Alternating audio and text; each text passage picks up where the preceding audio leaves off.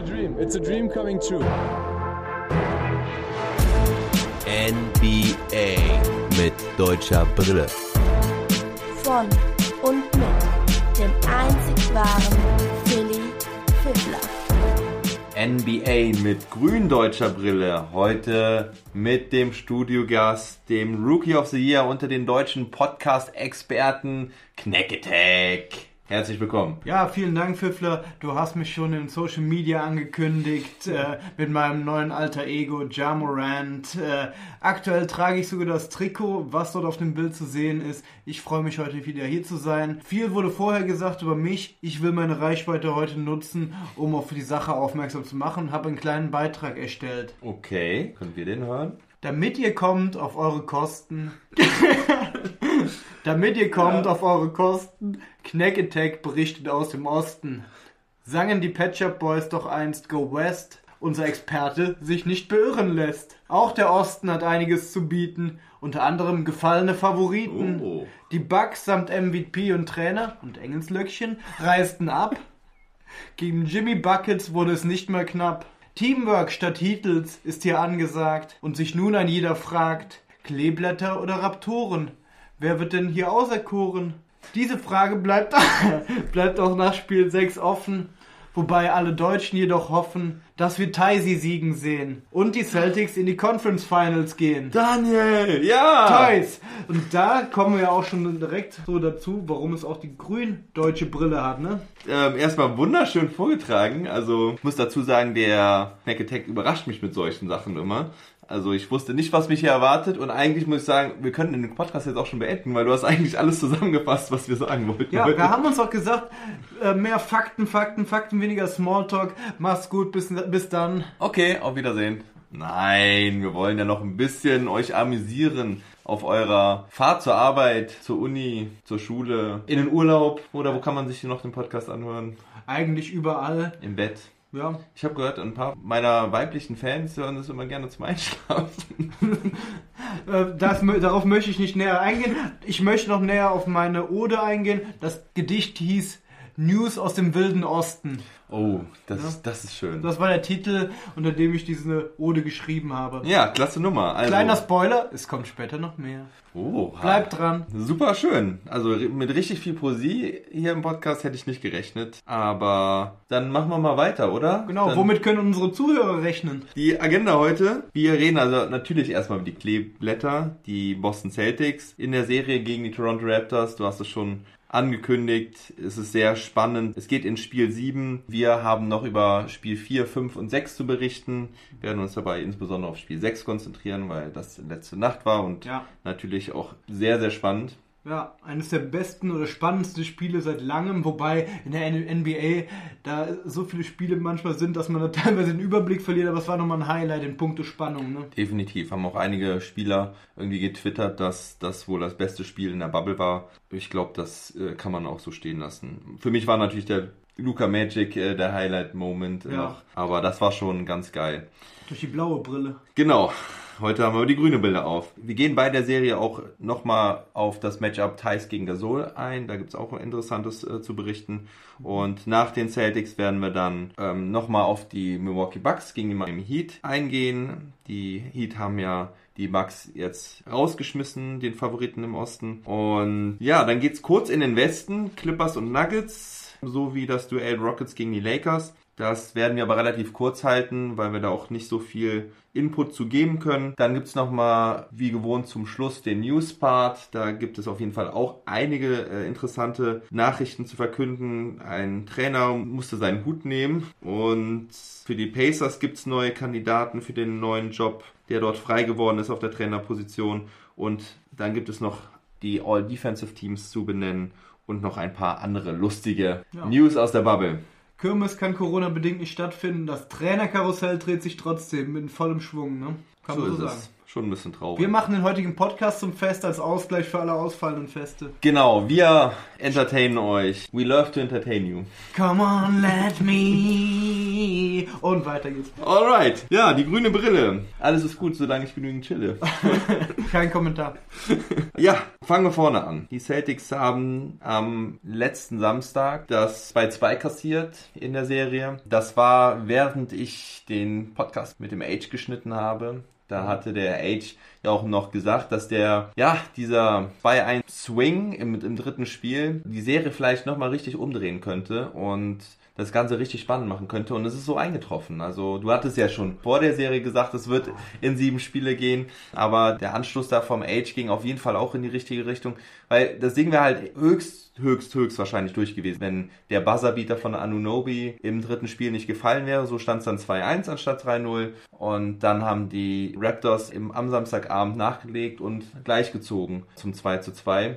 Ja, sogar relativ deutlich, nachdem dann so ein äh, Last-Minute-Sieg war. Kurzer Einschub, nicht umsonst habe ich ja jetzt den äh, Rookie of the Year Award bekommen, weil solche Predictions einfach auch stimmen. Bitte nagelt mich nicht fest, ich freue mich gerade, dass eine eingetroffen ist nach meinem äh, Sweep äh, der Bucks äh, vorausgesagten gegen die Magic, ja, äh, der schon im ersten Spiel am Arsch war.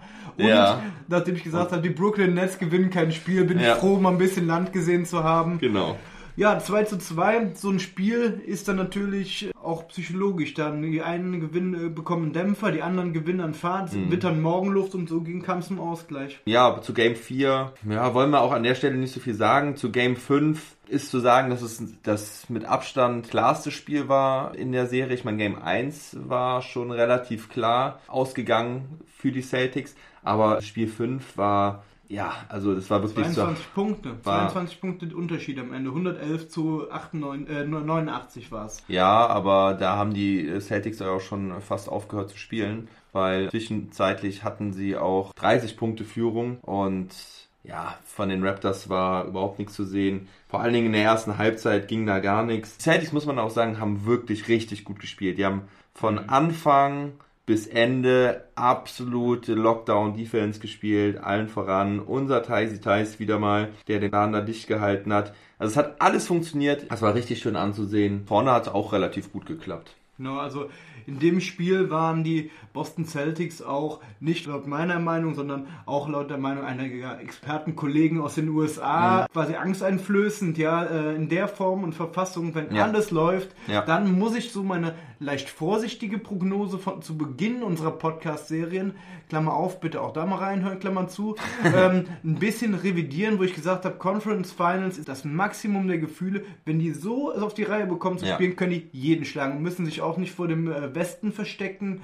Natürlich war das eine, ein besonderes Spiel, wo alles funktioniert hat. Ja. Aber was mich da vor allen Dingen begeistert hat, war die mentale Stärke. Die haben gespielt eigentlich, als hätten sie die zwei Siege jetzt in Folge geholt Mhm, und richtig. wären jetzt ins Laufen gekommen. Aber nein, die kommen nach zwei Niederlagen im Gepäck mental stark zurück. Und das hat auch der Chuckster Charles Barkley so gesehen. Ja? Die haben eigentlich so gespielt wie die Raptors mit zwei Siegen im Rücken. So hat er es ähm, eingeschätzt und haben dann sehr souverän die Raptors in die Schranken gewiesen. Ne? Und auch mit einer Verteidigung, ne? du hast es ja angesprochen. Ja, also sie war richtig gut. Vor allen Dingen am Anfang der Begegnung haben die Raptors im ersten Viertel auch nur elf Punkte hinbekommen. Das war ähm, der niedrigste Wert der Raptors in der Playoff-Geschichte, geteilt mit einem anderen Spiel. Also einmal haben sie schon mal nur elf Punkte gemacht in einem Viertel, aber war jetzt das zweite Mal. Und auch nur, weil Kyle Lowry, glaube ich, in den letzten, also 20 Sekunden vor Schluss noch zwei Freiwürfe reingeworfen hätte. Sonst hätte dann eine ganz bittere 9 nur gestanden. Ja, also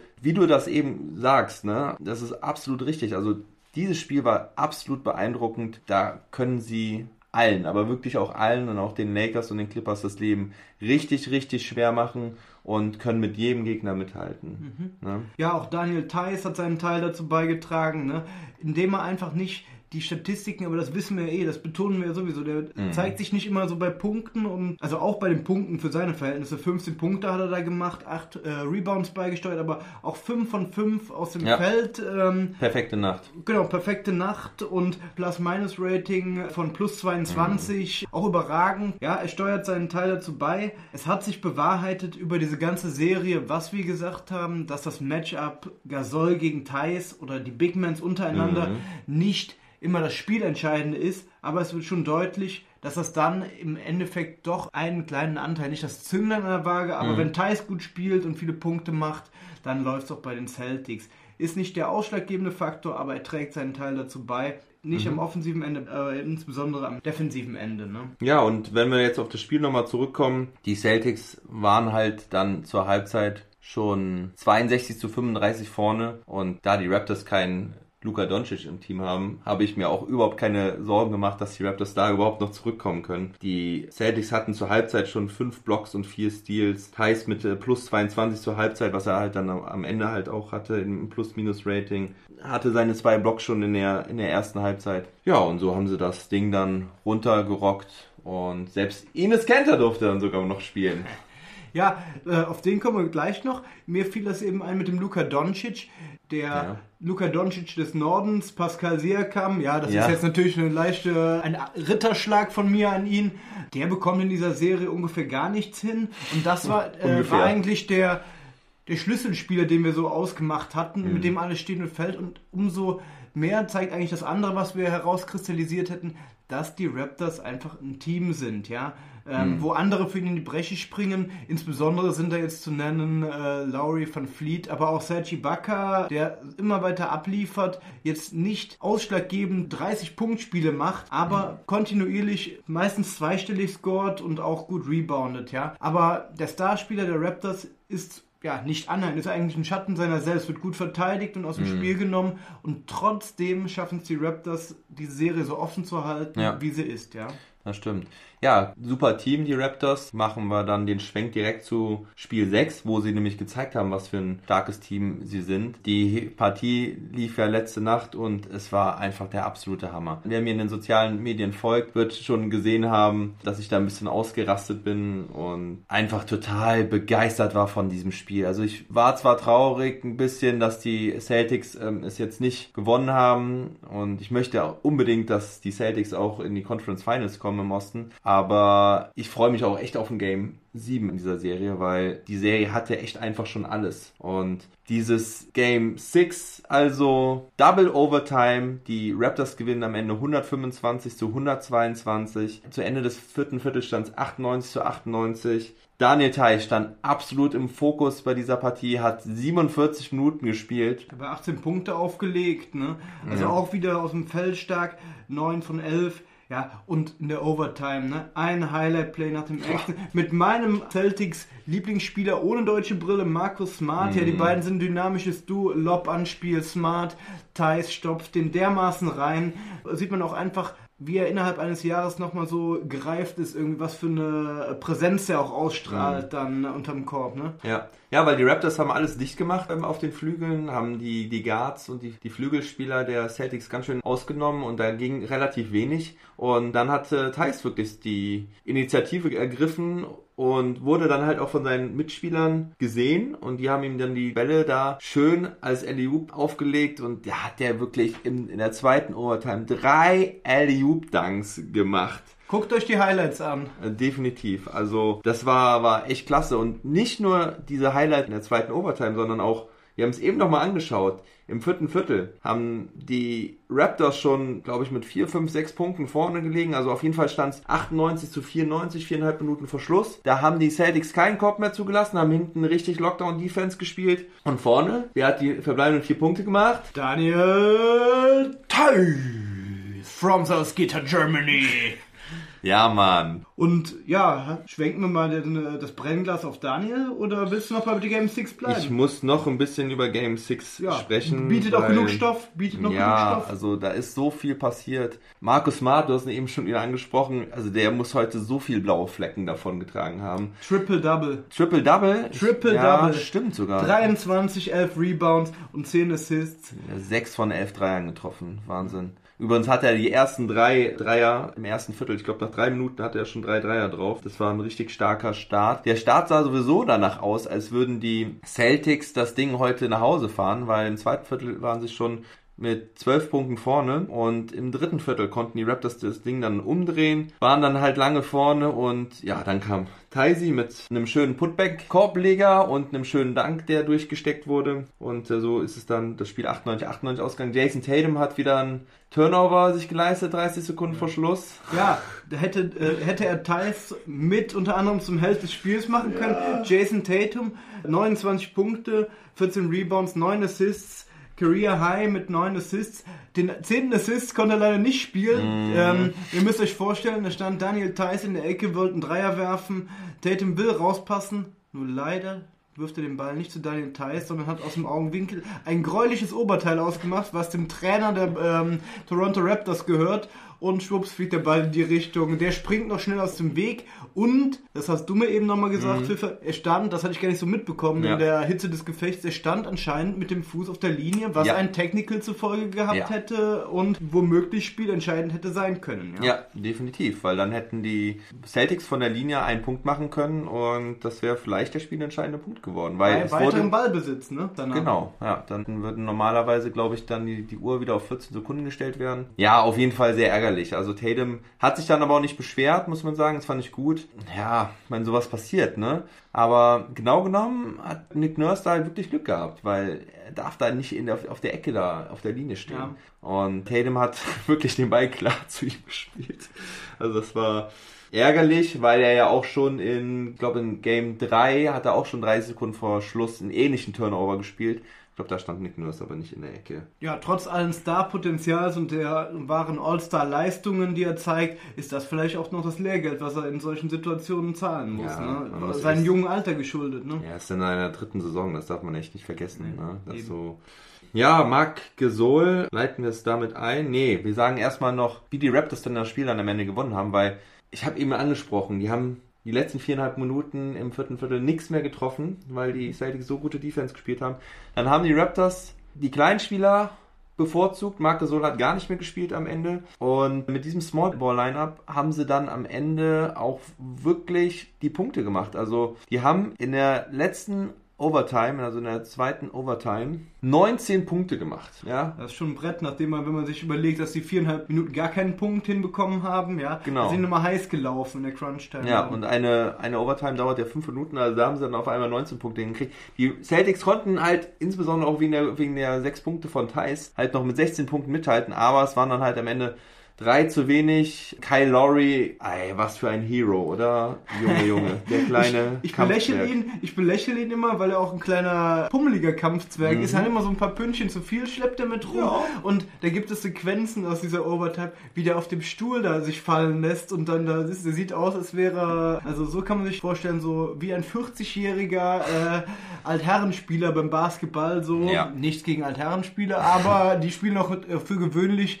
keine, ja, über 50 Minuten äh, Playoff-Basketball. mehr. 53 Minuten Career High in, in Minuten, ja, 12 von 20 getroffen, 6 von 10 Dreiern. Ey, Wahnsinn, der Kerl. Also, man muss auch sagen, Decketech hat hier absolut recht, dass er sich wie ein alter Sack in den Stuhl fallen lassen hat, aber der hat auch Feuer abgerissen. Ja, der hat abgerissen wie ein ganz großer. Ich kann mich noch an eine Einblendung aus dem vierten Viertel erinnern, wo er bei 12 Punkten stand. Schlussendlich kommt er bei 33 Punkten nach einer Double Overtime raus. Wenn das mal keine ja, Leistungsexplosion zur richtigen Zeit ist, die sein Team braucht, wo der eigentliche Starspieler Pascal Siakam komplett abgetaucht ist in dem Spiel, da liefert der alte weise Mann nochmal den letzten Metern seiner Karriere. Ne? Ja. Sag ich jetzt einfach mal so. Vielleicht spielt er auch noch ein paar Jährchen. Ne? Ja, bestimmt. Wen wir auf jeden Fall auch erwähnen sollten, ist halt Norman Powell, der am Ende halt wirklich die Clutch-Plays äh, reingemacht hat.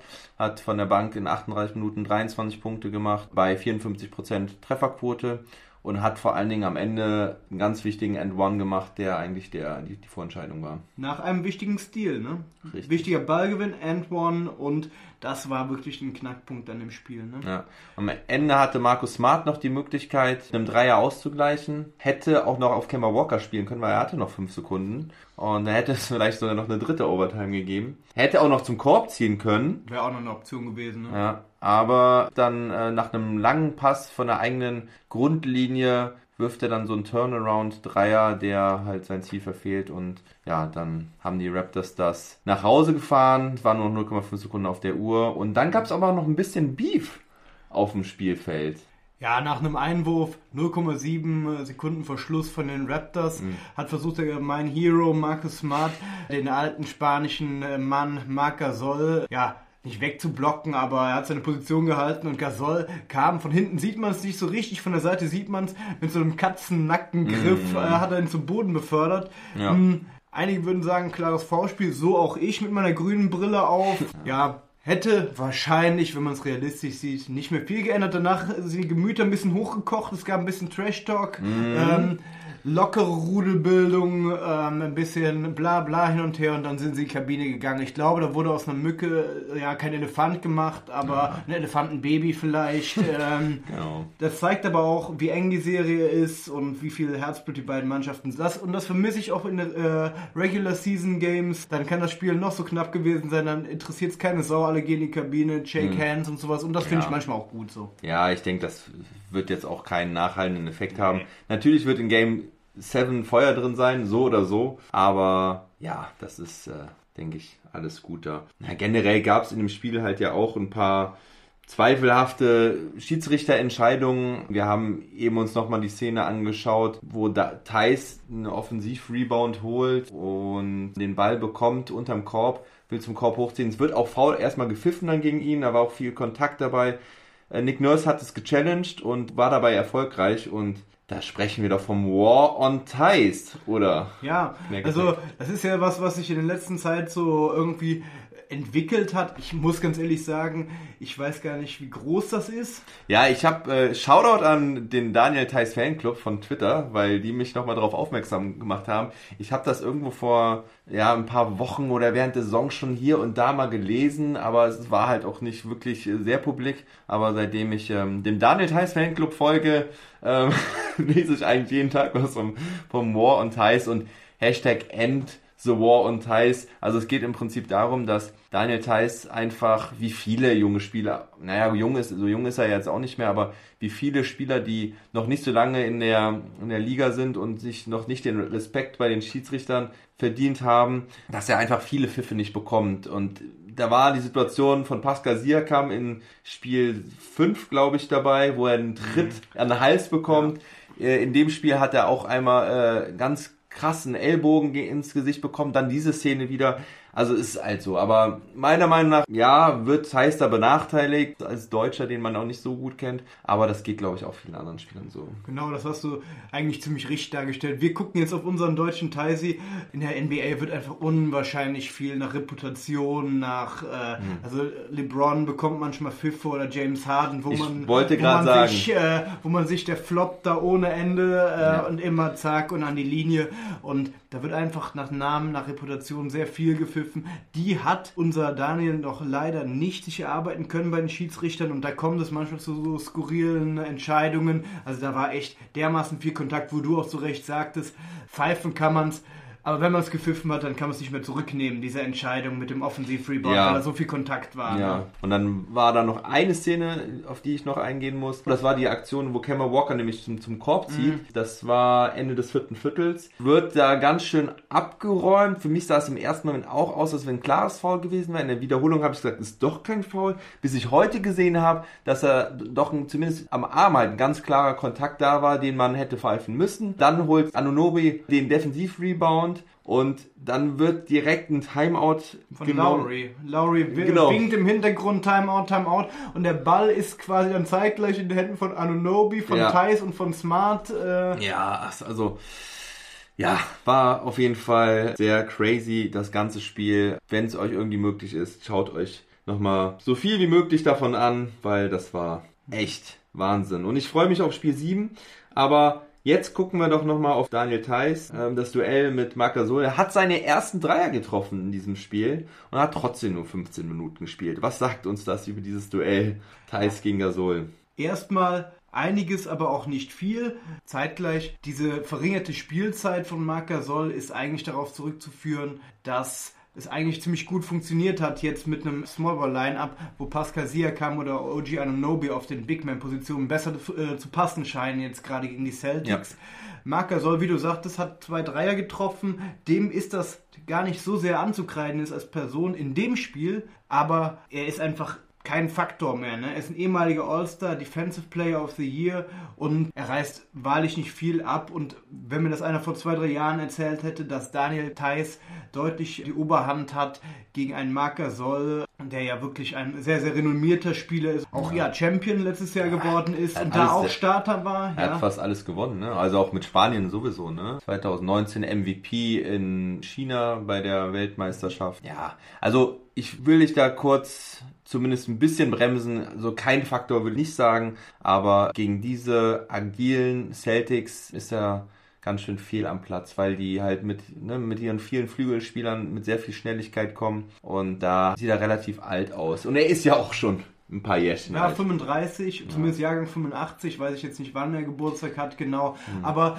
da muss ich dir wiederum widersprechen, um auch jetzt mal hier unser Podcast so Okay. ein bisschen aufzuheizen, hitzig zu werden zu lassen. Hm. Welche Mannschaft in der NBA kommt nicht mit schnellen Guards, die penetrieren, ja? Wo er äh, mit schnellen agilen Ja. Guards und auch in der ersten Runde gegen die Brooklyn Nets, wir haben es ja vor dieser Runde mal angeschaut, Hm. was haben die beiden Teams so gemacht, war, hat er nicht unbedingt viel gemacht. Ja, Ja. Da war Thais mindestens auf Augenhöhe anzusehen. Absolut. Und wir haben natürlich auch so die Beispiele wie die Rockets, die natürlich schon mittlerweile ohne äh, echten Center spielen. Bei den Celtics finde ich es halt nochmal besonders, weil du hast dann Jalen Brown, der dann ja in der Regel auf der 4 schon spielt.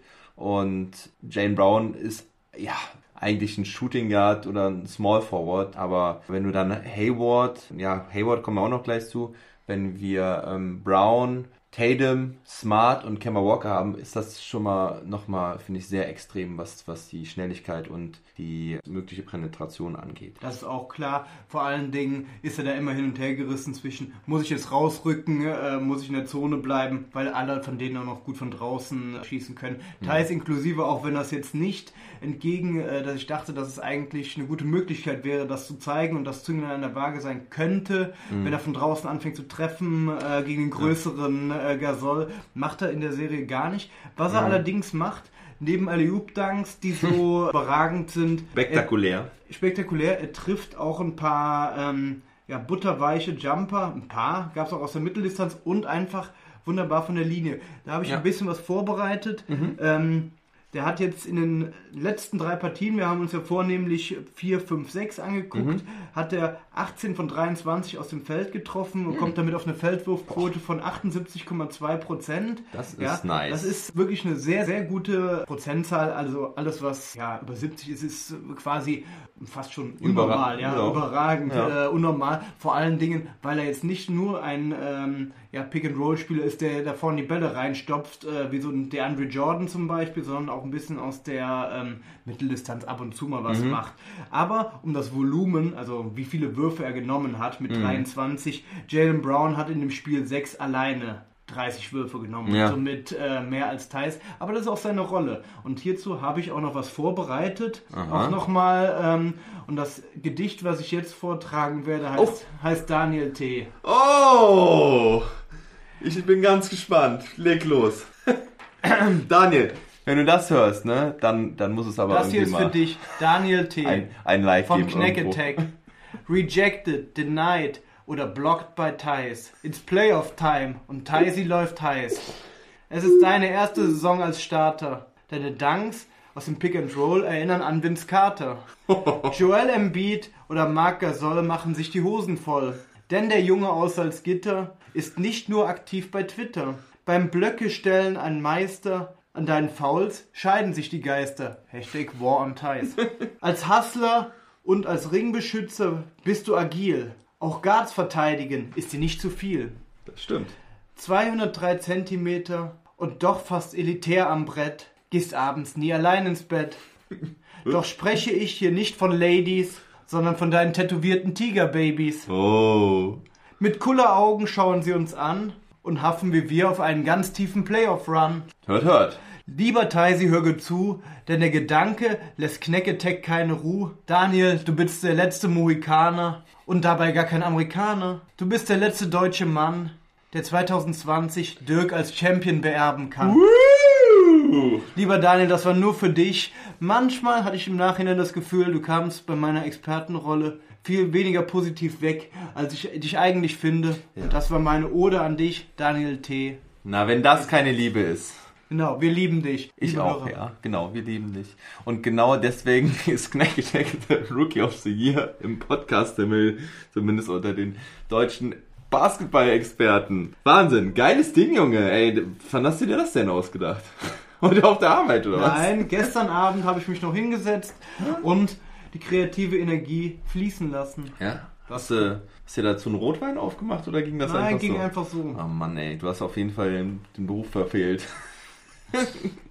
Wieso? Ich bin doch Podcast-Experte im Achso, Beruf. ja, ja. Eigentlich musst du als Künstler jetzt Geld. Wahnsinnsding. Also, das äh, hätte ich schöner nicht sagen können. Und es passt, wirklich gut zusammen, was Daniel für uns ist und was er, was er für die Celtics ist und was er für seine Teamkollegen ist. Eine Sache habe ich noch rausgefunden in meiner heutigen Recherche. Er hat ein großes Lob bekommen von einem, dem ich auch sehr viel zu verdanken habe. Ist ein guter Oh. Freund und Bekannter von Shaquille mir. O'Neal. Shaq, ja, genau.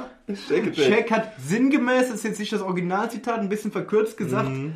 ich kenne seinen Namen nicht, aber er erinnert mich an den Birdman. Ja, genau. Chris genau. Anderson, ja. Ja, das hat er letztens gesagt. Und zufälligerweise hängt ja auch, äh, wirklich zufälligerweise, weil ich wusste auch nicht, dass du mit dem äh, O'Neill-Zitat da kommst, hängt auch wieder das O'Neill-Trikot hier seit heute. Das war auf jeden Fall cool, dass Shaq da seinen Respekt geht. Ich meine, dass er seinen Namen nicht kennt, ich weiß nicht, wie ernst das gemeint ist, aber Ich glaube sogar, das ist sehr ernst gemeint. Und da habe ich mich auch wieder gefragt, die Amis, die sitzen da teilweise und insbesondere was die europäischen Spiele angeht, ja. haben die da ziemlich wenig Also Ahnung. Ne? Charles Barkley auch. Also es, es gab so ein äh, bei Ich finde das arrogant. Ich bei finde das T- arrogant. Es gab bei TNT gab es irgendwann äh, vor der Bubble gab es so so ein Quiz mit mit Charles Barkley. Da sollte er irgendwas über irgendwelche irgendwelche Spieler sagen äh, oder wer das ist und er wusste irgendwie gar nichts. Also das war echt krass. Ich wusste jetzt auch nicht alle. Aber äh, Charles Barkley wusste irgendwie so von zehn Fragen nur eine oder so. Und ich sag mal so, ich hier als NBA-Podcast äh, Mann wusste irgendwie acht oder so von zehn, keine Ahnung. Aber Charles Barkley wusste echt nur ein oder zwei. das war, aber ohne rot zu werden, die beiden, ne? Ohne rot zu werden. Ne? Ja, ist denen aber auch egal, Offen, offen umge offener Umgang finde ich immer gut damit, aber äh, ich kenne seinen Namen nicht, aber erinnert mich an Birdman. Klammer auf, sportlich, bitte halte ich nicht nur an den Birdman, sondern reiz dein komplettes Limit aus. Der Birdman hat irgendwie fünf Punkte und fünf Rebounds, dann bist du jetzt schon besser, Daniel, ne? ja. ja, der Birdman war auch ein richtig lustiger Vogel. Ja. Im wahrsten Sinne Hat er auch schöne Tattoos, aber keine Tigerbabys auf dem Oberarm, Nee. glaube ich zumindest. Gut, wir müssen mal weitermachen, sonst sitzen wir morgen früh noch hier dran. Ja, hast du noch irgendwas abschließend zu den Celtics zu sagen? Äh, Gordon Hayward ist schon zurück in der Bubble, das vielleicht auch so als kleine News. Wird in Spiel 7 noch nicht spielen können, aber könnte dann in den Conference Finals, wenn sie denn diese erreichen, spielen. Das wäre natürlich, wie du ja auch gesagt hast, nochmal ein entscheidender Faktor für die Celtics, auch wenn er ihnen jetzt natürlich nicht helfen kann, aber wäre natürlich ganz gut. Ja, hatte ich ja im Vorhinein auch gesagt, so knapp wie die Serie jetzt ist, hätte ich gesagt, wenn äh, Hayward dabei gewesen wäre, wären die Celtics in sechs durchgegangen oder Mhm. wären auf jeden Fall jetzt schon durch. Das ist meine These, können wir jetzt nicht ähm, Ja. nachvollziehen. Aber er wird ja vielleicht auch früher gehen müssen schon wieder. Ja. Durch die Geburt seines Sohnes. Genau, ja, das ist noch nicht ganz klar, wann er dann da wieder rausgeht. Ich habe eigentlich ja erwartet, dass er gar nicht ähm, mehr vorher zurückkommt. Also könnte man aber auch vermuten, dass es vielleicht noch was dauert, bis der Sohn dann kommt. Gordon Hayward auf jeden Fall hilft er den Celtics natürlich weiter. Ja. ja, Kenter hatten wir schon angesprochen, hat bisher nur Garbage Time gespielt. Möchtest du dazu noch was sagen, nachdem du ihn so hoch gelobt hast äh, nach der Nee, äh, ich- Sixers-Serie? Ich muss sagen, ich kann das jetzt nicht verstehen, warum er so wenig Spielzeit bekommt. Eben äh, bei diesem kleinen Trash-Talk und bei der Rudelbildung hat er mir einen total guten Eindruck auf mich gemacht. Ja. ja, also da, äh, der Junge will von alleine gelassen werden, der ist heiß. Also wer Erdogan die Stirn bilden kann, der kann in so einer läppchen Playoff-Serie auch locker so Marker soll. Ähm, Wohl wahr. ich fände, also Thais ist natürlich, bringt Energie, unterstützt oder Backup. Robert Williams ist natürlich ein gutes, ähm, ja, ein gutes Backup. Eine ja. gute Ergänzung zu Thais, halt, Genau. weil, er, weil er halt nochmal andere Qualitäten mit sich bringt. Genau, und dass er so von 100 in Anführungsstrichen auf 0 als Backup da gesetzt wird, ist in der NBA ab und zu, da wird viel nach Matchups geguckt, viel was passt gerade und ja, ich werde jetzt nicht den Spruch sagen, aber ähm, vielleicht passt es, äh, Brad Stevens sieht es jetzt nicht so und wir werden hier irgendwann sitzen und sagen, Brad Stevens hatte recht, weil die Celtics im siebten Spiel gewinnen werden. So, und damit beenden wir das Kapitel Celtics. Das ist eine, eine gute Ansage. Das Spiel kommt am Freitag, also in der Nacht von Freitag auf Samstag um 3 Uhr. Gut, also, dann schauen wir kurz auf die Bucks gegen die Heat. Die Bucks sind raus. Und wir haben Spiel 3 noch ein bisschen zusammengeguckt, ne? Ja, ich kam ja dann zu dir noch und dachte so, pff, ja, gucken wir uns die zweite Halbzeit noch an. Dann kam ich Mitte, drittes Viertel zu dir, hab noch ein bisschen gesagt, jawohl, jetzt beginnt äh, Viertel, Viertel, Crunchtime war total heiß. Und dann, muss ich sagen, äh, hast du mich dann aufgeweckt, nachdem das Spiel dann zu Ende war, ne? Und es ist ja wirklich, ich habe da ja ein historisches Viertel verpasst, ne? Definitiv. Die Bucks haben nämlich, also wir hatten das Spiel eigentlich schon gecovert, aber ich wollte an der Stelle das noch reinbringen, dass der Knack Attack gar nicht so sehr im Attack-Modus war, sondern eher im, im Schlafmodus. Ja, Sleeping-Modus. Ja. Wer so viel äh, attackiert pro Tag, der muss auch mal Ja, du, recovern. du hast vorher eine Flasche ganz gut attackiert, ne? Ja, da habe ich Gas gegeben. Pen Penetration and its finest, ja. Jamoran-Style. Ja, du hast äh, echt ein historisches Viertel verpasst. Das hatte ich letztes, im letzten Podcast äh, vergessen zu sagen, denn die Heat haben die Bucks 40 zu 13 im vierten Viertel geschlagen. Selbst äh, Jimmy Butler mit 17 Punkten hat im vierten Viertel mehr Punkte gemacht als die gesamten Bucks und das war die größte Marge in einem vierten Viertel in der gesamten Playoffs History. Also das ist schon und das als First Seed. Das als First Seed.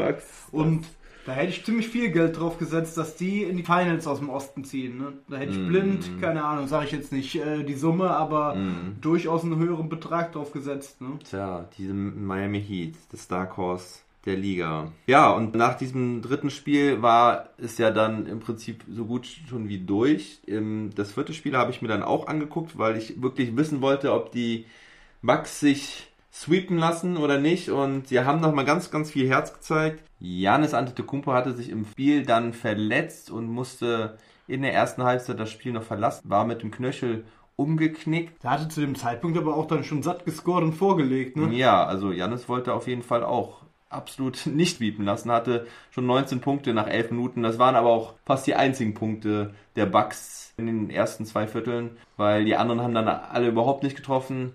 Chris Middleton hat dann für ihn übernommen, hat auch ein richtig starkes drittes Viertel gehabt, glaube ich, mit, weiß nicht, 20 Punkten oder sowas.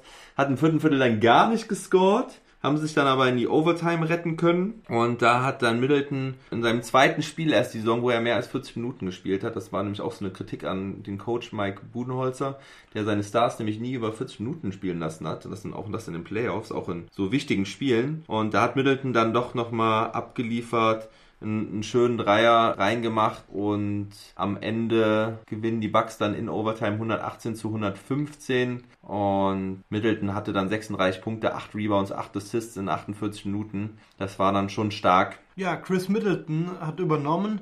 Ist Chris Middleton für dich ein Top-2-Spieler eines Meisterschaftsteams? Also zu Chris Middleton ist es echt schwierig. Ich weiß es ehrlich gesagt nicht. Er ist auf jeden Fall ein guter Spieler, definitiv, ja. Oder es gab ja jetzt auch diese Diskussion, ob Janis überhaupt ein Top-1-Spieler sein kann. Also müsste vielleicht Janis der, der Sidekick von Chris Middleton sein. Ich habe bei Chris Middleton so ein bisschen das Problem, dass er nicht so wirklich für sich selbst kreieren kann. Deswegen fällt es mir schwer, ihn als ersten Sidekick zu haben. Sehe ich schwierig. Also ich finde, Chris Middleton muss in ein Team rein, wo die Last auf mehrere Schultern verteilt ist, ja, wo er durch Freiräume, die andere für ihn kreieren, äh, profitieren kann, dann irgendwo außen stehen kann und dann den, den offenen Jumper reinmachen kann. Dreier reinrotzt sozusagen. Genau. Meine Meinung dazu ist äh, klare Nummer 3. Ja? Klare Nummer 3, auch wenn Ja. er solche Spiele abliefert. Was mir noch irgendwie so ein bisschen fehlt, ist irgendwie so Ausstrahlung Ja. und ähm, irgendwie so, in Anführungsstrichen, Führungsqualitäten. Wenn die Mhm. Nummer 1 jetzt nicht auf dem Platz ist, quasi konterkariert meine Aussage jetzt das, was er im letzten Spiel dann gemacht hat. Er hat übernommen, Mhm. Ja, aber da, hat geführt. da hat er es nämlich gemacht. Da hat er es gemacht. aber es ja. macht dann noch zu selten, ja. Ja. Ähm, ich habe irgendwie nicht das Gefühl, dass der ein Team dann tragen kann, sollte mal die Nummer 1 auf der Bank sein, Genau. verletzt sein oder irgendwas. Das, ne? das denke ich auch nicht. Nee, also eine Nummer 1. Aber er hat, er war sie halt auch noch nie richtig, ne, muss man sagen. Und ja, in dem Spiel hat er gezeigt, dass er vorangehen kann. Also, ja, wie gesagt, er hat nicht im vierten getroffen, aber hat das Team auf die Siegerstraße gebracht und in der Overtime dann halt auch die entscheidenden Dinger gemacht, wobei da auch puh, teilweise wirklich haarsträubende Entscheidungen getroffen wurden. Und es ist das einzige Spiel, was die Milwaukee Bucks dann gewonnen haben. Ne? Also die Spiele zuvor mit Giannis war es nix und im fünften Spiel haben dann die Heat dann aber alles klar gemacht und ziehen in die Conference Finals ein, gewinnen 103 zu 94. Das war am Dienstagabend. Da konnte dann auch Chris Middleton nichts mehr dagegen tun. Ähm, hatte zwar 23 Punkte, 7 Rebounds, 6 Assists, aber hat nur 8 von 25 getroffen nur zwei seiner neuen Dreier. Aber vor allen Dingen kam vom Rest der Mannschaft relativ wenig. Also Eric Bledsoe war sowieso ganz schwach, finde ich, in der Serie. Hatte nur zwei von zwölf an dem Abend getroffen. Wes Matthews hat keinen Dreier getroffen.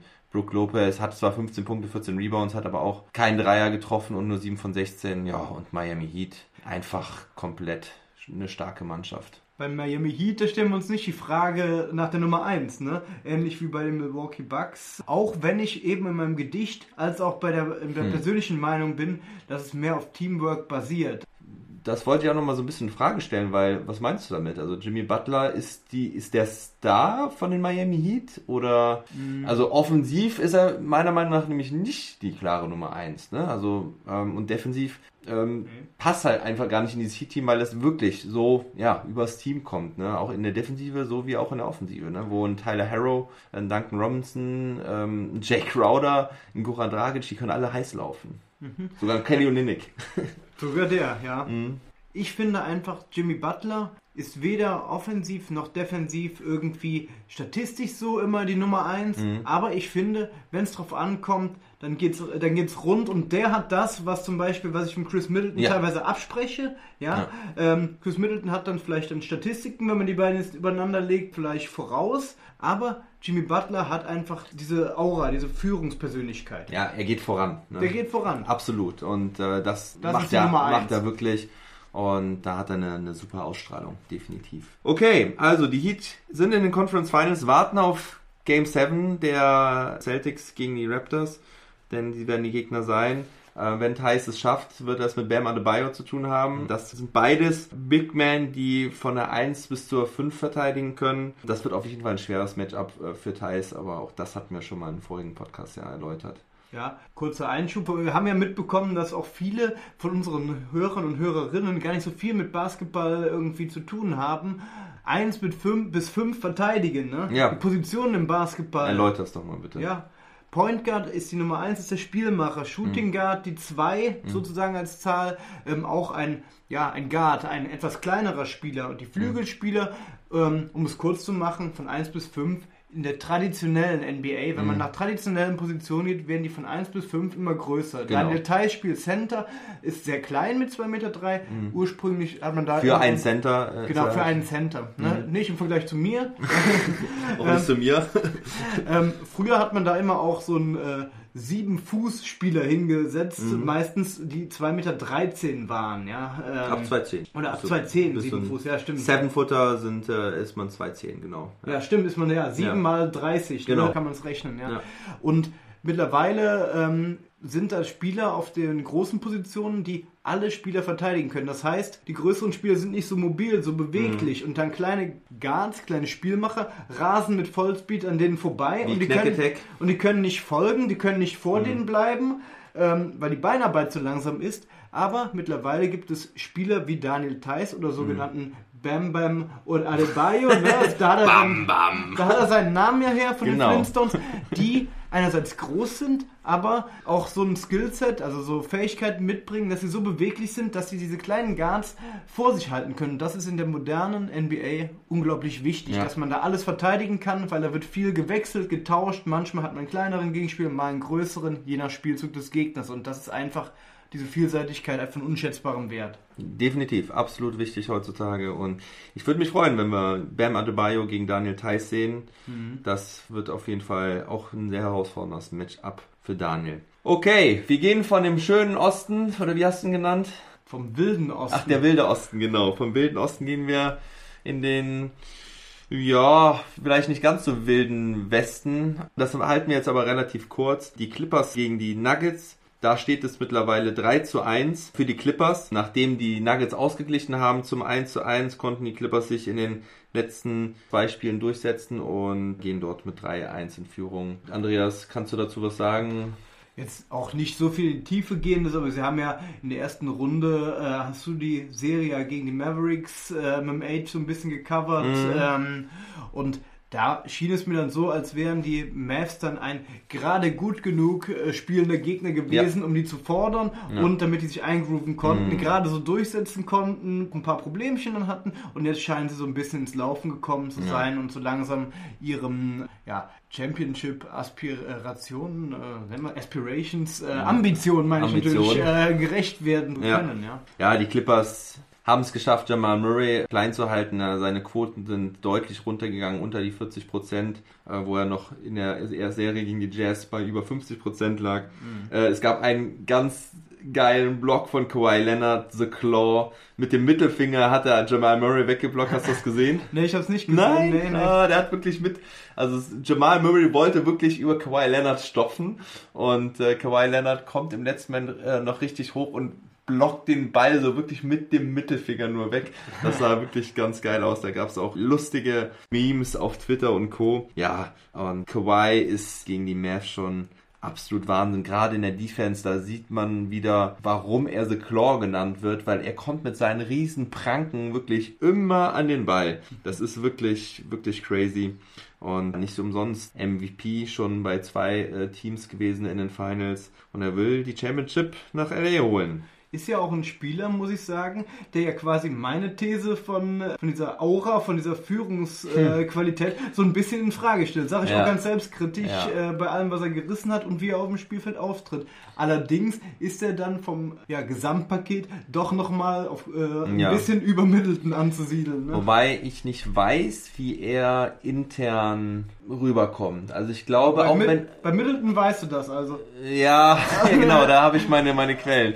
Nein, aber ich glaube, Kawhi macht ziemlich viel innerhalb des Teams, was das angeht, was er auf dem Spielfeld gar nicht mehr so zeigt. Aber wenn er dann eine kurze Ansage macht, dann glaube ich, wissen alle direkt, ah, okay, äh, he's the man und he's the leader. Also ich glaube schon, dass er da mit internen Kreisen schon immer den Weg ziemlich klar und deutlich aufzeigt. Ja. Okay, bleiben wir in LA und da führen die Lakers gegen die Rockets mit 2 zu 1. Nachdem die Rockets das erste Spiel gewonnen hatten, haben die Lakers dann wieder so ein bisschen aus dem Schlaf geholt, äh, nachdem sie dann die Trailblazers relativ klar mit 4 zu 1 besiegt hatten. Jetzt sind die Lakers zurück, führen 2-1.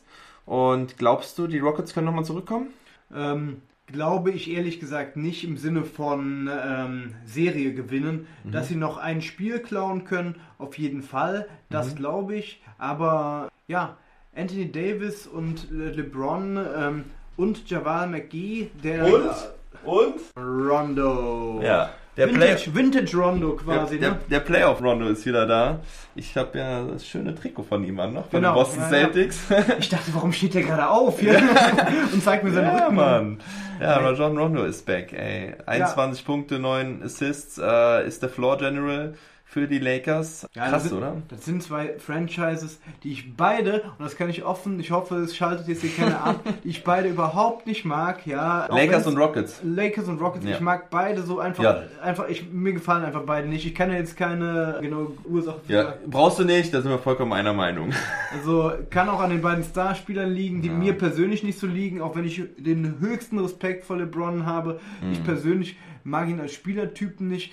Äh, James Harden mag ich auch nicht. Der äh, eiert dann immer da Richtung Kopf und versucht Fouls zu ziehen. Das gefällt mir nicht. Ja. Diese Theatralik und einfach Ego-Ball, weil sich für mich Basketball als Teamsport definiert Ja. und ich den Spielstil bei aller Bewunderung für Moneyball nicht gut finde, den die Rockets da mathematisch am Reißbrett äh, zu erfinden versuchen. Sehe ich genauso. Es ist eine Geschmackssache. Ne? Kann auch verstehen, dass viele James Harden abfeiern. Gehen wir weiter. Ähm, also LeBron James und Anthony Davis rocken das äh, Ding ganz schön Ja. fett weg äh, mit Unterstützung von Rajon Rondo. Ähm, die anderen liefern noch nicht so bei den Lakers, aber scheint nicht nötig zu sein. Ja, und die Rockets kriegen es leider, oder was heißt leider, sie kriegen es nicht hin, aber wir werden sehen. Heute Nacht gibt es Spiel 4 was schon, äh, ja, schon um 1 Uhr losgeht. Bin gespannt. Morgen früh wisst ihr, ob sie ausgeglichen haben oder ob es 3-1 steht. Aber das war's mit der Coverage über die ganzen Serien. Kommen wir jetzt zum News-Teil. Und da gibt's Die einiges. Tagesschau. Die Tagesschau. Womit fangen wir an? Leg los einfach. Billy Donovan ist raus bei den Oklahoma City Thunder, beim Team von Dennis Schröder. Überraschung, oder? kann man ja immer schön relativieren. Ich, es gibt einen ersten Impuls in mir und es gibt Mhm. immer so diese Relativierung. Man weiß nicht, was der wirkliche Grund jetzt dafür Ja. ist, aber erster Impuls ist, was soll das? Ja, Ja. der hat einen vor der Saison einen vermeintlichen Trümmerhaufen. Ähm, ja, so wurde er ja damals. Sie haben alles weggetradet. Der Russell Westbrook Trade, da war ja, da waren ja so viele Sachen, die da Paul George. äh, Paul Ja. George, ja, die gegen sie gelaufen sind, die waren quasi ein Scherbenhaufen. So wurden sie äh, beschrieben Wurden sie damals. beschrieben? So wurden sie beschrieben Ja. und wenn man dann mal drauf geguckt hat, ach, da sind ja schon noch ein paar, die spielen Ja. können. Und auch dank Billy Donovan haben sie wieder alle Erwartungen einige Teams hinter sie gelassen, die zum Beispiel die Spurs und ja andere Teams, die sich eigentlich noch Hoffnungen auf die Playoffs gemacht hatten und Mhm. die auch auf dem Papier einen besseren Kader hatten. Und der hat eigentlich, die haben die Erwartungen erfüllt, ja.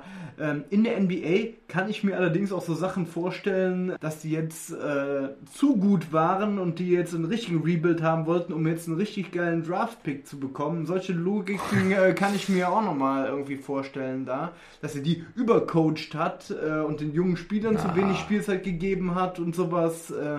Solche Sachen Nein, kann ich mir nur in der ich NBA. Ich kann es mir vorstellen, ne? Ah, ja, Ich glaube es nicht, aber ich könnte es mir vorstellen. Ja, das glaube ich jetzt nicht. Was ich mir allerdings vorstellen könnte, ist, dass sie vielleicht doch nicht so ganz zufrieden waren mit der äh, Execution, also mit der Ausführung. Gerade auch wenn ich an das Spiel 7 wieder zurückdenke, wo man am Ende hätte einiges besser machen können. Also man hat es irgendwie nicht geschafft, ähm, da ein gutes Play zum Sieg hinzukriegen. Vielleicht zweifelt man da so ein bisschen an dem Potenzial von Billy Donovan. Er hat auf jeden Fall einen guten Job gemacht, definitiv war ja auch äh, von 2015 an bei OKC. Tja, aber man weiß ja auch noch nicht so genau, was die OKC Thunder jetzt vorhaben. Ne? Also bleibt Chris Paul jetzt, hat natürlich jetzt wieder einen Trade-Wert. Ne? Ähm, hab auch schon gehört, er ist bei den New York Knicks im Gespräch. Sollte dann Camelo Anthony dazukommen. Also gibt da schon ein paar wilde Gerüchte. Auf jeden Fall ist Chris Paul definitiv wieder zu traden. Und ne, Trotz man, seines Vertrages. trotz seines teuren Vertrages äh, hat er ja halt jetzt gezeigt, dass er auf jeden Fall zu was gebrauchen ist. Billy Donovan ist aber übrigens auch bei den Chicago Bulls im Gespräch schon. Da gab es Gerüchte, dass er vielleicht bei den Bulls übernehmen konnte. Die haben ja noch eine vakante Trainerposition. Und was ich jetzt hier auch noch mal sagen wollte, Billy Donovan ist ja sogar auch als äh, Coach of the Year im Gespräch gewesen und ist sogar von den Coaches als Coach of the Year gewählt worden. Ne? Also von der NBCA, von Ah, der National National, Basketball Basketball Coach, Coaching Association oder Coaches Association, wie auch immer. Ja, also, ja, ist schon verrückt, dass so einer dann seinen Job schmeißen muss, aber wir wissen es nicht, was da das dahinter steckt. Schauen wir mal. Aber ein anderer Coaching-Job ist auch noch vakant und zwar der Indiana Pacers. Da ist ja Nate McMillan ähm, gegangen, hatten wir auch schon drüber gesprochen. Da sind jetzt drei Namen genannt worden, die vielleicht ähm, da mitmachen können. Die lese ich dir einfach mal vor. Das ist Becky Hammond, also die erste Frau, die einen Assistant Coach Job in der NBA bekommen hat und auch schon ein Spiel geleitet hat, als äh, Popovic mal, glaube ich, krank verhindert war. Dann Dave Jörger, der früher mal bei den Grizzlies war und auch bei den Kings und Jamal Mosley, der Assistant Coach der Dallas Mavericks. Hast du da zudem irgendwelche ähm, Hintergrundinfos, was er für einen Job bei den Mavs macht oder wie, was prädestiniert ihn für die Rolle irgendwie? Nee, ist mir relativ unbekannt, muss ich sagen, trotz meiner Mavs-Leidenschaft. Hab nicht viel mit ihm, von ihm mitbekommen. Eigentlich erst so richtig, als er da letztes Spiel übernommen hat, als Carly die Injection hatte und vom Platz geflogen ist, wo er dann übernommen hatte. Ähm, nee, ist mir relativ unbekannt, aber scheint halt einen guten Job zu machen und äh, deswegen kriegt er da wohl Muss man ein Jobinterview vielleicht, ne?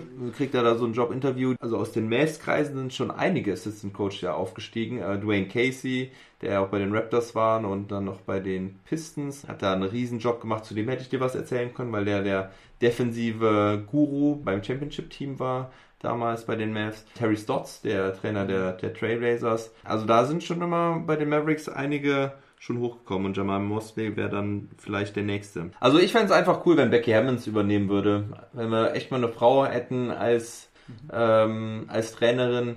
Ich finde, sie macht mir immer einen sehr sympathischen Eindruck und ja, sie hat von Popovic gelernt, also sollte sie auf jeden Fall das Zeug dafür haben. Ja, also genau, wenn es auf so einer äh, Sympathieebene geht, dann würde ich auch dieses, sag ich mal, nicht, dass ich ihr die Qualifikation auch nur annähernd absprechen will. Sie ist echt, hat da einen richtig guten Job gemacht. Aber finde ich es echt ein tolles Experiment mal oder Ja. einen tollen Versuch, das mal äh, starten. Also so Experiment im positivsten Sinn, dass jemand Ja. sich traut, einer Frau die Chance zu Ja. geben, um endlich mal diese Männerdomäne Trainer dazu durchbrechen, dass sie beweisen kann, ey, für Frauen können das genauso gut wie Männer. Das- Was ja auch wahrscheinlich der Fall ist. Ne? Es gibt keinen Grund, warum es nicht so sein sollte, außer im Kopf der Männer. Ja. Ja, richtig. Also ich würde es auch super gerne sehen und könnte mir vorstellen, dass sie halt wirklich auch einen guten Job macht, weil Popovic hat sie so gefördert und Popovic hätte sie nicht gefördert, wenn sie nicht was drauf hätte. Ja.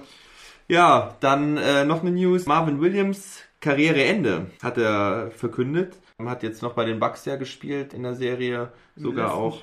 Im letzten Spiel 11 Punkte und 8 Rebounds gemacht. Ja. Hier in dem besagten Spiel eben, was sie da äh, verloren haben. Im, im äh, Spiel 5. Ja, genau. Ah, okay. Ja, Marvin Williams hatte eine große Zeit bei den Atlanta Hawks vor allen Dingen. Damals äh, zusammen mit Al Horford und Josh Smith und noch vielen anderen. Ich weiß gar nicht, ob er noch mit Dennis Schröder zusammengespielt hat. Nee, ich glaube, die haben sich vielleicht ein Jahr, ich weiß nicht, ob sie sich um ein Jahr Mhm. verpasst haben. Schröder kam 2013 in die NBA. Ich Ja. glaube, er hat bis 2012 dort gespielt. Ja, oder ja. bis 14, das ist die Frage. Haben sich ein Jahr getrennt oder... Ähm, Warte, das können wir doch schnell nachschauen. Ja, genau. Also Williams hat bis Marvin Gaye Williams übrigens.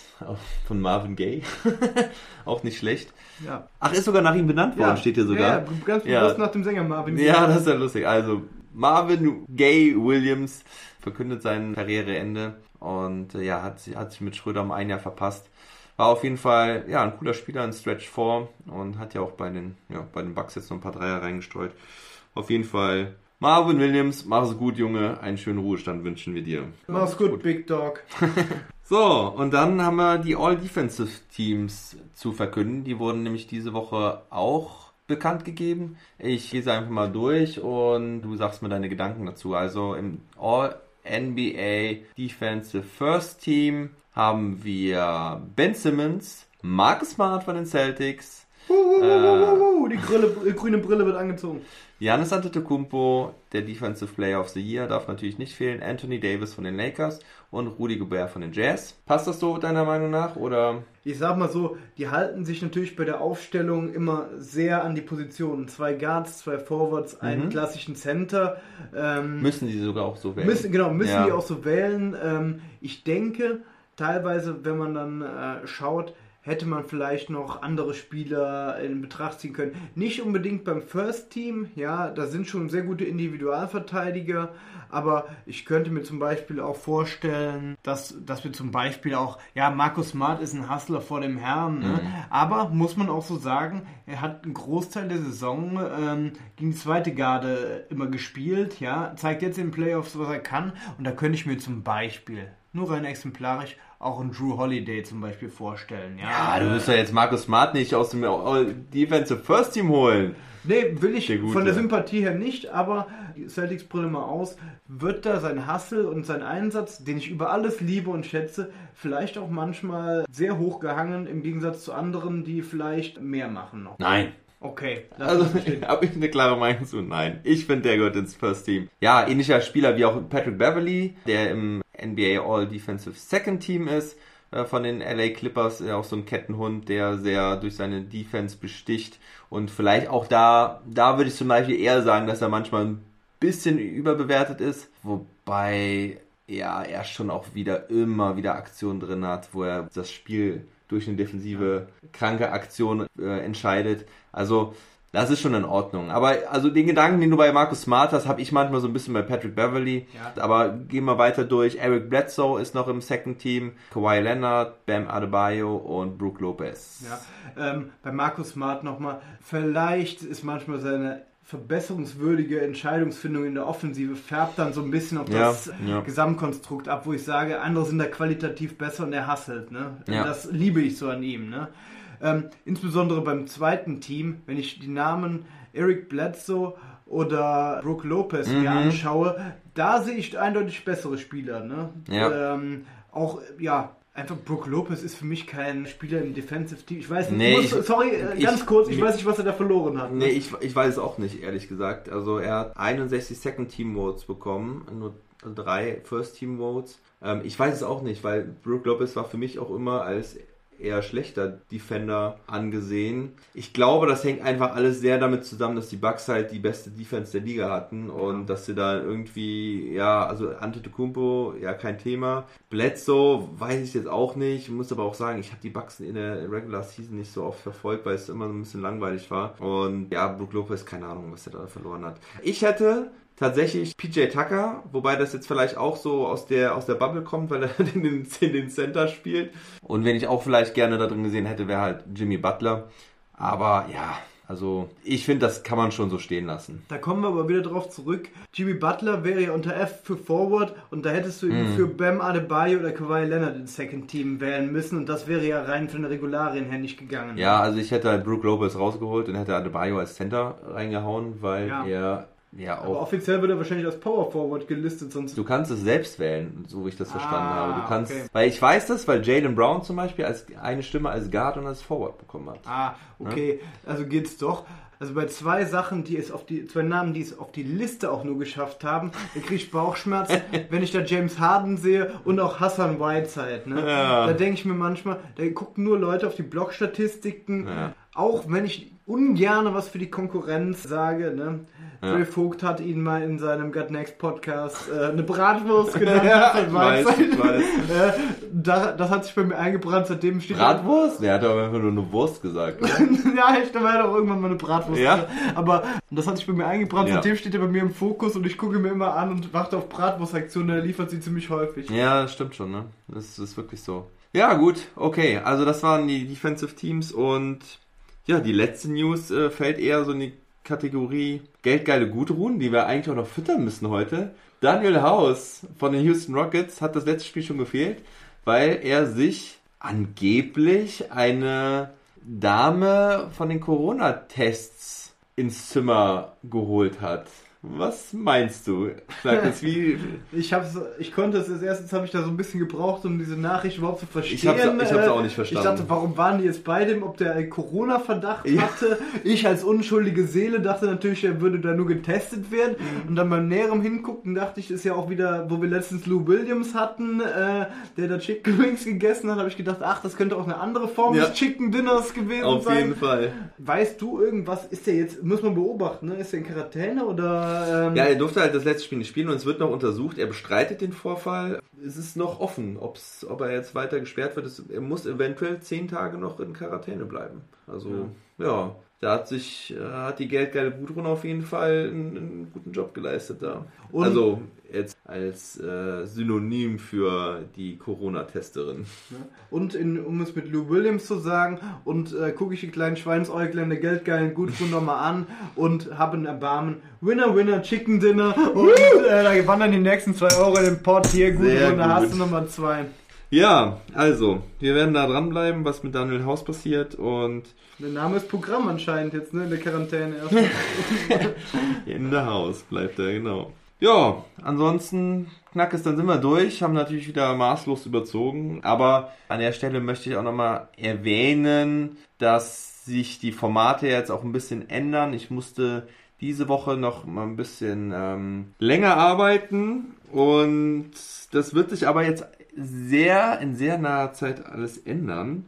Denn ich kann dann wieder deutlich mehr aufnehmen. Und das ist nämlich auch das Ziel, dass ich spätestens alle zwei Tage ähm, jetzt hier in den Playoffs noch einen Podcast aufnehme. Vor allen Dingen, wenn die Celtics spielen. ja, wann geht's denn mit der Arbeit jetzt? Äh, wie geht's da weiter?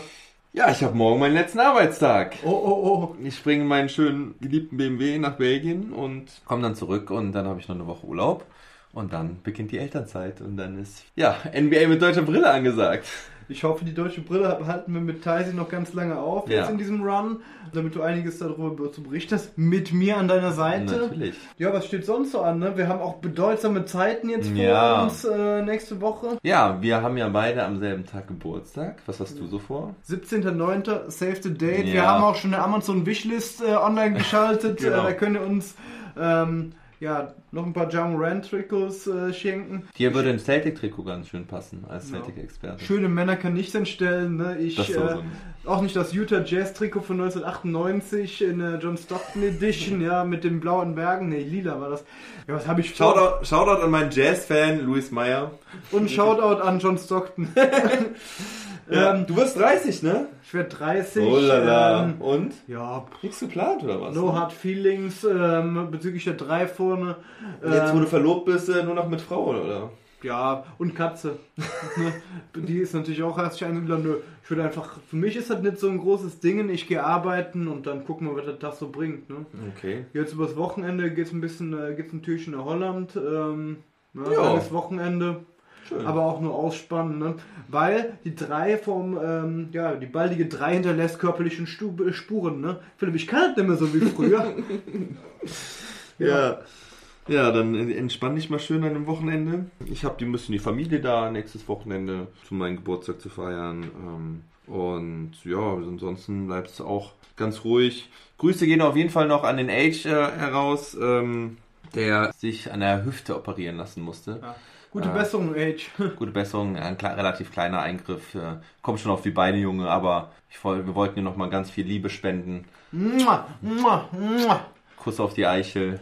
Ähm, und auch noch schöne Grüße an den Sobbis, der auch jetzt Geburtstag hatte. Also alle Fans vom Sobbis, schickt ihm, die die es verpasst haben, schickt ihm noch immer noch eine schöne Nachricht.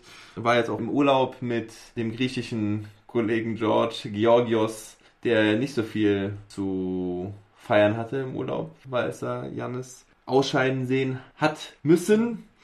Und Sobbis ist so wieder zurück.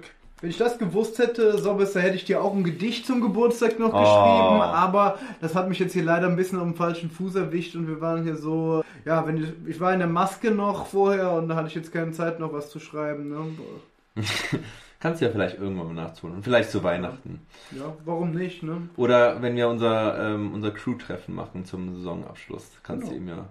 Können sich unsere Fans auch schon bestimmt auf lustige Fotos freuen. Auf ne? jeden Fall. Ja, also wir machen es nach dem Ende der Saison, machen wir einen kleinen Saisonabschluss unter uns Experten. Und ach so, was ich dir noch kurz sagen wollte, also die Folgen werden dann wieder kürzer sein. So musste ich ja jetzt äh, wirklich vier, fünf Tage ähm, was nachholen. Deswegen lässt sich das dann auch nicht ganz so kurz fassen.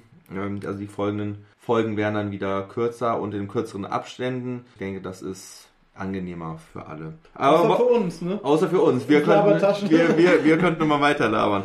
Hat mir auf jeden Fall wieder riesig Spaß gemacht mit dir, Knacketech. Drücken wir schön die Daumen, dass die Celtics morgen das Spiel gewinnen und nächste Woche die Celtics dann gegen die Heat sehen können. Genau. Ja, willst du unseren Fans noch was mit auf den Weg geben? Zum Abschluss darf ja nur noch ein Satz hier fallen und von den letzten drei Malen habe ich es zweimal irgendwie wieder verdattelt. Ich Vollpfost. Willst du es mit mir zusammen äh, sagen, wie ich es Okay. mit, dem So- mit dem Okay. letztens sage? Okay. Drei, Zwei, eins. Never stop ballin'. Reingehauen. Cheers.